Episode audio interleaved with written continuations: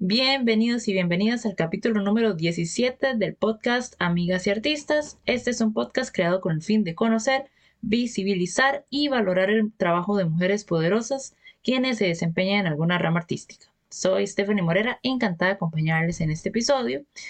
Eh, nos está acompañando hoy Alicia Ortiz, dibujante, artista. Bienvenida, amiga. Hola, muchas gracias por la oportunidad. Claro, claro. Este, bueno, primero que todo, nos gustaría saber un poco sobre su formación artística, cuáles son las áreas donde ha experimentado, dónde las ha aprendido, todo eso. Ok.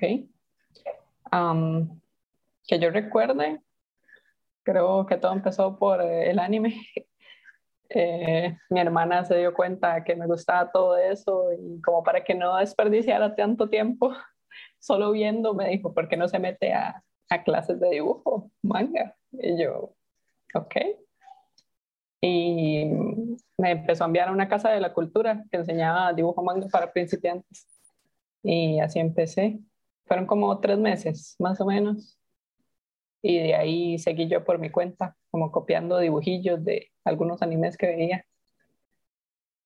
Y ya más grande, así como a los 17, que había que elegir una carrera o algo así, yo no tenía idea que, qué hacer. Eh, de todos los folletitos estos que le dan a uno en colegio para ir a la U, de arte comunicación visual, fue lo único que me llamó la atención. Entonces empecé a estudiar eso en la Universidad Nacional. Solo que estuve ahí tres años, pero en la única materia que le puse básicamente fue dibujo. Todas las demás iba rayando básicamente. Entonces, ah, no, no seguí con la U, solo terminé dibujo, yo creo, me faltó uno nada más. Pero creo que eso fue la enseñanza de dibujo más productiva que tuve en la U. Así eso me lanzó súper alto así la experiencia. Y más pequeñita, usted nunca había tenido como la, la curiosidad, digamos, por dibujar, o eso que la gente siempre, ¿verdad? Se pone a hacer dibujillos de cosas que le gustan y de pronto se da cuenta que, ¿verdad? Que le gusta y que tal vez le salen bonitos, entonces se interesan más por ese lado. No sé, cuando era, cuando era pequeña sí recuerdo que hacía un montón de historias de animales, normalmente así como perros, eh, bueno, todo, gatos, ratones, elefantes hacía como cuadernitos con papel construcción, doblaba la hoja, doblaba otras hojas y hacía una historia adentro y se las daba a mi mamá. Ah. Pero como que como que era normal, no le dieron como mucha pelota, como metamos la clase, algo así. Es normal de niños dibujar, ¿verdad? Fue mi hermana la que ya más grande me dijo que me metiera a clase. Pero entonces usted inventaba las historias. Usted no solo es este, dibujante, ilustradora, sino que también inventa las historias como un tipo, y las creadoras de cómics o cosas así, ¿verdad? Que, que no solo, o sea, que, que, cuentan la historia, ¿verdad? Exacto, pero no, yo creo que ya perdí esa parte y me cuesta mucho hacer historias ahora. De chamaca sí hacía cada rato cuentitos, un poco mórbidos a veces, pero, pero hacía historias ahí extrañas eso pasa, ¿verdad? Este, por lo general uno de, niña siempre tiene como muchísima creatividad para ciertas cosas y de pronto le dicen, no, pero es que esto no, no es, no es tan bonito, ¿verdad? Entonces ya no se apachurra y ya deja de escribir cosas. No, verás que no tengo así como un recuerdo de que me dijeran como que mis historias están mal o que por qué estaba escribiendo así, entonces yo nada más seguía y seguía. Pero hasta ahí llegó. ¿no? Y el arte en la escuela y colegio tampoco es como muy como muy específico en, dibujo y así es más como manualidades aquí en Costa Rica, entonces no es como que, que me incentive mucho a uno. Es extraño.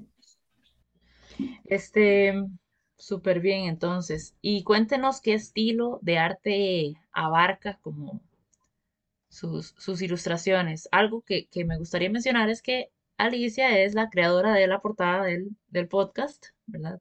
Entonces, este, ¿verdad? Ella tiene como ese estilo de, ilustración, pero también, ¿verdad? ¿Qué otros estilos eh, abarca o cómo lo definiría usted? Es difícil porque sí tengo eh, varias maneras de dibujar la misma cosa, digamos, como las personas. Está como el estilo de la portada del podcast, que es como más simplificado, tal vez como cartoony simplificado. También puedo dibujar un poco más eh, manga, anime. Y por otro lado, también un poco más realista, tal vez. Igual fantasioso, pero un poco más realista, como, realista, como luces y sombras y detallillos y cosas así. Y algo que me gusta mucho de, de, Alicia es que constantemente crea personajes, ¿verdad? Usted como que inventa personaje y, bueno, lo publica, ¿verdad? Pero le, le, genera toda una historia por detrás al personaje, ¿verdad? No, no solo es cómo se ve, sino qué cosas hace ese personaje, que es algo muy, muy característico de, de la creatividad humana, ¿verdad? Que uno ve a una persona y uno se imagina qué cosas hace, ¿verdad? Qué le gusta, pero cuesta, cuesta como hacerlo diverso, ¿verdad? Hacer como que sea variado y uno siempre se imagina como que hacen lo mismo o se basa mucho en estereotipos, pero ya crearon personajes algo más complejo. Ah, sí, claro, es todo un proceso, es prueba y error siempre. Y esto de los personajes es, eh, puede ser el proceso, puede empezar por pensar quién es este personaje, dónde vive, qué, qué es lo que siente, entonces ya usted le busca como eh, una apariencia qué ropa usa y así. O al revés, eh, a veces sale ahí algún personaje, uno empieza a dibujar cosas aleatoriamente y dice, ah, mira, este personaje parece que, que hace tal cosa, eh, tal vez tuvo este tipo de vida o algo así. Puede cambiar el proceso. Qué bonito, sí. Este, y cuéntenos tal vez sobre algún proyecto donde haya participado o algo que, algún encargo que le hayan hecho que usted haya dicho, uy, esto lo recuerdo con mucho cariño o lo disfruté montones? Eh, ahorita el que tengo más fresco fue que una persona me pidió dibujos, pero con pequeñas animaciones para su canal de YouTube. Y yo en la vida había hecho una animación, yo, yo creí, yo a ese mundo yo no, no puedo, qué miedo. Pero pero fue, ¿por qué no? Tal vez no son tan complicadas estas animaciones. Y la aplicación que yo uso para dibujar también me permite hacer animaciones y es bastante simple, entonces yo digo, vamos a verle. y eso fue este año, yo creo, y desde, desde esa, ese encargo, digamos, he empezado a hacer más encargos de animaciones y así. Entonces eso ha sido casi un cambio grande, pero bonito. Qué bonito y qué chido que haya podido experimentar en esa área, porque pues ahora, ¿verdad? Con, con, la tecnología y con las redes sociales, lo que más llama la atención son muchas veces las animaciones, ¿verdad? Uno ve algo, va pasando, ay, y algo se movió, ¿verdad? Entonces llama la atención y entonces uno se queda viendo. Exacto, le da un poco más de inmersión a la persona. Se queda viendo un poco más. Ajá. Este, y dígame una, una cosita, este, ahora que usted, por ejemplo, nos contó que no continuó con su carrera en la universidad, pero a usted le gustaría dedicarse a esto para vivir. O, mm. ¿sí? Lo hace como una especie de pasatiempo porque le apasiona, digamos, algo así. Me gusta y sí lo uso como, como un ingreso extra, tal vez pero así como carrera de tiempo completo, todavía lo veo tal vez un poco más difícil. y si se presentara la oportunidad, tal vez sí lo consideraría, pero por lo mismo me puse a estudiar este, otra cosa, también, pero siento yo que está relacionada con el arte también, porque ahorita estoy completando un técnico de animación 3D. ¡Wow! Igual es como lo que más me ha llamado la atención en este técnico de dos años, que ya me graduó en diciembre, uh. por dicha. Eh, es que igual yo hice mi personaje y esta vez lo pude esculpir digitalmente y ponerle todos los colores y hasta hacerlo moverse y todo, es como otro nivel también. Y en eso ahorita en Costa Rica sí se están abriendo un montón de oportunidades en modelado 3D y texturizado y todo eso, entonces tal vez esa sería mi carrera principal en la mira. Claro, claro. No, y están relacionadas porque yo, usted, bueno, mm, no, no estoy muy segura como qué técnicas ha experimentado, pero yo siempre la veía a usted como dibujando en, en digital, ¿verdad? En tablets y cosas así, entonces me imagino que, que puede, puede contribuir bastante al, a la parte de, animación, ¿verdad? De, la parte digital. De hecho, sí, facilita mucho. En, en, modelado 3D facilita mucho si usted ya ha ilustrado antes, digamos, de diseño, como que se le hace más fácil esculpir en 3D. Eso sí he notado. Sí, correcto. ¿Y cuál habría sido este o ha sido la mayor dificultad que usted pueda contarnos que haya tenido que enfrentar en su carrera? Eh, creo que eso mismo, aceptar que sí es una carrera, ¿verdad? Y que usted, o sea, si está invirtiendo tiempo, es estudio, dinero, todo para seguir aprendiendo esto y empezar a valorarlo, ¿verdad? Y tenerlo, en este caso, como un ingreso extra.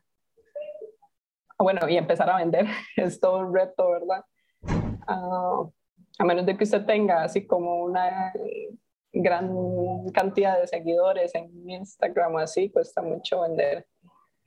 Pero que fue como a mitad del año pasado fue que encontré eh, páginas en internet donde se puede vender o ofrecer sus productos online. Entonces eso fue lo que me ayudó bastante. Claro, siempre en el arte es, es un reto, ¿verdad? Posicionarse. Y hay muchas cosas, ¿verdad? Por ejemplo, en este caso que es como, no sé, ilustración o cosas, ¿verdad? Más, más de, no sé, de encargos, ¿verdad? Que usted no, no va a hacer una pintura ahí, ¿verdad? A ver quién la compra, ¿verdad? Sino que usted se, pues, lo hace más por encargos y así. Em, que muchas veces uno no, no sabe cómo funciona el mercado, ¿verdad? No sabe cómo vender, no sabe qué precios poner, no sabe cómo cobrar, cómo enviar los productos o, ¿verdad? En caso de que sean eh, físicos, ¿verdad? Un cuadrito, cosas así, no sabe cómo enviarlo. Entonces, es, es un proceso como de, ir aprendiendo, ir experimentando y no, no darse por vencida, ¿verdad? Porque, porque en algún momento alguien, alguien, ¿verdad? Uno encuentra un lugar donde, ah, mira, aquí esto no lo había considerado y de pronto sí funciona, ¿verdad? Sí, eso, eso es un enigma completamente porque cuesta mucho que a uno le hablen de eso, como de precios específicos, eh, maneras de que se pueda entregar las cosas y todo eso es muy difícil. Cuesta mucho encontrar una persona como que le dé respuestas un poco más específicas. Y sí, también solo la experiencia le enseña a uno, ¿verdad? Mandarse al agua Y es muy importante también recurrir a las personas que ya tengan experiencia, ¿verdad? En el ámbito, que, que lo puedan aconsejar a una y, y, darle tips, ¿verdad? O, mañas que, mira, esta página sí sirve y aquí en esta otra aplicación usted pone el precio, no sé qué, ¿verdad? O, o preguntarle a, a, personas, ¿verdad? Mm, profesionales o, ¿verdad? Que ya, que ya tengan su, su tiempillo, cuánto cuesta, ¿verdad? ¿Qué precio le pongo? Algo porque, porque eso es una parte complicada, ¿verdad? Muchas veces las artistas o los artistas en general se menosprecian muchísimo y bueno, este cuadrito, de, no sé, tres mil, ¿verdad? Y tal vez les llevó un montón de días y un montón de recursos y, ¿verdad? Exacto. no, esa parte no se salta, desgraciadamente. Uno siempre va a empezar así cobrando súper bajito, pero luego se da cuenta como, es demasiado tiempo para ya estar cobrando aquí dos mil colores, Y ya empieza a, valorar un poquito más el tiempo. Exacto, exacto. Y bueno, nos gustaría tal vez alguna, ya más bien por el otro lado, alguna experiencia positiva, ¿verdad? Que, que la haya marcado personalmente, este, que haya pues tenido en relación a su carrera durante, durante estos años. Mm, no sé, así como muchas cosas positivas, ¿verdad? Desde empezar a aprender este dibujo en la UNA hasta vender mi primer cuadro, tal vez, y, um, y recientemente encontrar estas páginas, saber que desconocidos si quieren pagar por lo que yo estoy haciendo. Como muy, muy chido, la verdad. Claro, genial. Y puede, este, tal vez como contarnos cuáles son esas páginas para tal vez darles como consejo a las personas que, que no las conozcan, ¿verdad? sí, claro. Y, les gustaría. Sí, ¿verdad?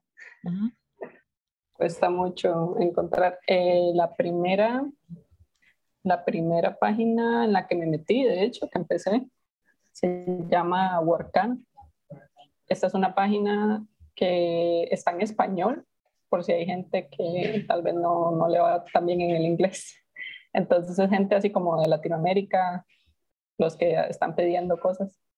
Tener cuidado porque siempre está la gente que quiere un montón de trabajo como por menos de 20 mil colones y tal vez están pidiendo 50 ilustraciones. Págale la X de una vez. Em, esa es Workana. Luego está Fiverr, que es muy popular, de hecho. Esa sí es más internacional, entonces inglés siempre es mejor que todo en inglés y cobrar en dólares. Y la otra también este, es una página internacional, es, eh, en inglés, se llama Upwork, sí, U-P y Work, W-O-R-K. Ahí es bueno también empezarse una cuenta de PayPal si uno quiere trabajar en Internet. Ese es como el primer paso. Un montón de limitaciones, PayPal. Y ya. Claro. Listo. Entonces, esas son las tres cosas que conocí. Sí, justamente, eh, no sé si se pronuncia Fiverr o Fever, pero ese también la, la, conocí yo hace poco. Ajá, es que eh, Fiverr es como extraño porque empezó como una página donde los servicios costaban 5 dólares, así era demasiado barato, pero ya por lo menos expandió y usted sí puede poner el precio justo para sus cosas. Em, cuesta, cuesta bastante recibir las primeras órdenes, eso sí. Yo me abrí mi Fiverr como hace, como en el 2016, una cosa así, no, no tuve ninguna orden y me rendí en ese momento, pero que fue el año pasado lo, lo volví a retocar, cambié las, eh, los, los servicios que daba y cambié todas las imágenes y sí, ya como a los dos meses ya tuve la primera orden. Sí cuesta. Hay que estar creando constantemente, aunque no le pidan aún para tener ejemplos. Exacto, sí. Sí, sí, es muy importante tener paciencia, ¿verdad? Porque Obviamente esas, esas aplicaciones o páginas funcionan con, con algoritmos, ¿verdad? Que si uno pues no tiene ninguna estrella, ninguna recomendación porque nadie le ha ordenado antes, pues, ¿verdad? No, no, no va a aparecer de primera. Entonces, ¿verdad? Tiene que tener paciencia, ¿verdad? Para que ir haciéndose de un renombre y toda la cuestión. Qué bueno. Y cuéntenos qué planes o proyectos tiene para su futuro. Mm, ahorita lo que me gustaría tal vez es eh, empezar a, hacer una página web personal, porque otra, algo, algo que estas páginas hacen, que es justo porque ellos le están dando la plataforma y todo, le están cobrando una comisión por usar la página. Entonces, si yo tuviera mi propia página web y tuviera ahí como seteado el pago entonces no me estarían quitando ese porcentaje. Entonces esa sería la próxima meta. Claro, correcto, correcto. Este, bueno, nada más, ahora nos gustaría tal vez escuchar algún consejo, alguna recomendación que usted quiera darle a alguna chica que esté empezando o que quiera empezar en su vida artística. Mm. Eh, primero que tal vez no, no sienta esa presión que tiene que ser su carrera. Eh, puede hacerlo por diversión, eh, si se vuelve buena, por ponerle bastante tiempo y práctica y todo, puede empezar a, a vender, ¿por qué no? Pero tal vez quitarse esa presión de que tiene que ser su carrera principal y tiene que ganarse todo el salario solo ahí. Y igual es un proceso largo, súper cansado, como cualquier otra cosa que usted quiera aprender siempre, horas de práctica. y saber que, que todavía tiene un montón de que aprender. Buscar tutoriales en YouTube, si puede encontrar instructor físico, si le sirve más, o así, hacer lo posible por seguir aprendiendo. Claro, claro, un gran consejo, este, porque algo que, que, que le pasa mucho a, a, los artistas en general, yo creo que, que es que como que es, han hecho esto por tantos años, ¿verdad? Y me incluyo, ¿verdad? Porque soy una de estas, ¿verdad? Que, que han hecho esto por tantos años que ni siquiera consideran otra opción para dedicarse, ¿verdad? Y en realidad, pues, la vida está llena de posibilidades. Si yo de pronto mañana dijera, no, es que quiero ser abogada, di, podría hacerlo, ¿verdad? Y dejar la música como un ingreso extra, o tal vez, ¿verdad? No como mi carrera o mi ingreso laboral principal, ¿verdad? Sino como, como otra cosa. Pero sí, eso, eso pasa, ¿verdad? Y también por presión social, ¿verdad? Que, que en, muchas ocasiones la gente dice, no, no, de ahí, este, no, pero es que usted tiene que seguir con esto y, y vea, y, y, si usted abandona es porque usted es una cobarde y, y no es así, ¿verdad? O sea, es, el, el arte es parte de, la vida siempre y tiene que serlo porque, porque si no, pues nos volveríamos locos todos. Pero no siempre eh, tiene que ser este, una profesión, ¿verdad? A veces pues nada más va a ser algo, algo que le apasiona hacer, si usted no quiere ganar ningún concurso o no quiere dar clases o no quiere ir al extranjero a tocar, pues todo bien. Que se quede como algo personal también, sí. Exacto. Exacto, exacto. Muy bien, nada más nos gustaría, en caso de que alguien quiera y hacerle algún encargo o ver sus ilustraciones, cosas así, ¿cómo la encontraríamos a usted en redes sociales? Ok.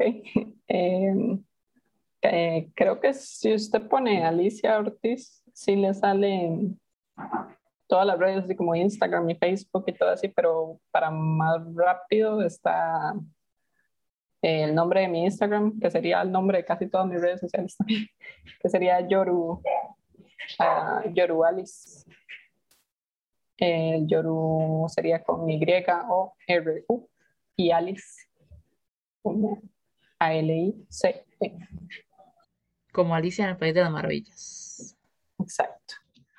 y ahí usted tiene todos sus trabajos, digamos, que alguien pueda ver su repertorio y toda la cuestión para, para poder analizar. De hecho, en mi Instagram también está el link a mi Fiverr, por si quieren ver también los precios en este momento. Sí, sí sé que los precios tal vez se pueden ver un poco altos, eh, pero les aseguro que incluso incluso a esos precios están bajitos. Más que todo porque cobro en dólares, ¿verdad? Y los extranjeros tienden a ganar más que nosotros, entonces también hay que tener eso en consideración. No, y, yo creo que es un trabajo que lleva muchísimo, muchísimo tiempo como para que, para que alguien lo, lo regale. Pero está, está bien. Cada, cada, artista pone el precio, ¿verdad? Uno no tiene por qué andar diciendo a la gente, no, pero es que esto está muy caro. Usted es el artista, usted es el que tiene que decir cuánto vale, no los demás.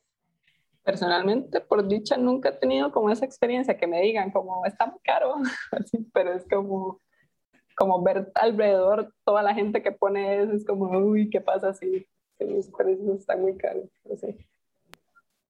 Sí, no, no, es, es cuestión de, ¿verdad? De, esa, de ese, ese concepto de, de no, el artista, ¿verdad? La persona que crea es la que, mira, qué dice, ¿verdad? porque incluso si una ilustración es igual a otra, pero esta ocupó más recursos, ¿verdad? Esta es en digital y esta es en, ¿verdad? Y usted tuvo que llevar varios años de formación en, en digital, o sea, todo eso se cobra, ¿verdad? Entonces, es cuestión de comprender. las herramientas. Exacto. De comprender a los artistas, ¿verdad? Y, y respetarlos. Muy bien, nada más, este, para despedirnos, este, queremos darle las gracias por haber estado este día con nosotras, eh, felicitarla y, e instarla a continuar con su, con su proyecto artístico. Muchas gracias. Y sí, espero que este podcast llegue más, más lejos todavía. Muchas gracias. muchas gracias. Este, bueno, para finalizar, quisiéramos invitarles a formar parte de nuestras redes sociales. Pueden encontrarnos en Facebook, YouTube y Spotify. También contamos con nuestro correo electrónico amigasyartistas.gmail.com donde podrán escribir para cualquier duda, comentario o recomendación. Les agradecemos su compañía durante este episodio y les deseo una excelente vida. Nos vemos en el próximo.